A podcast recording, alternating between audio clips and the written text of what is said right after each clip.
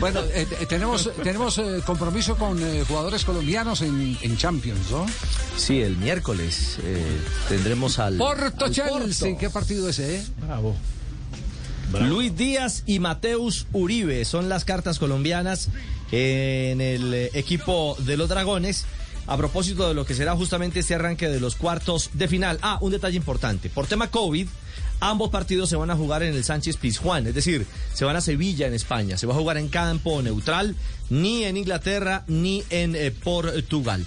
A propósito eh, de, este, de este duelo. Mateus Uribe, el mediocampista antioqueño al servicio del Porto, habla del rival, el Chelsea. Va a ser un partido aparte por, porque ya esto es cuarto. Ya ponerse uno a, a, que si me hubiera tocado con este equipo, que yo prefería este equipo, no. Ya cualquier, cualquier rival en estas instancias es, es digno de, de estar ahí. Eh, tanto Porto como City, que, que, lo enfrentamos en fase de grupos, eh, todos están, están eh, a la altura de lo que es esta competición. Eh, va a ser un partido muy difícil pero creo que nosotros como Porto eh, lo vamos a disfrutar al máximo con toda la responsabilidad, sabiendo que, que no cualquiera puede estar en estas instancias.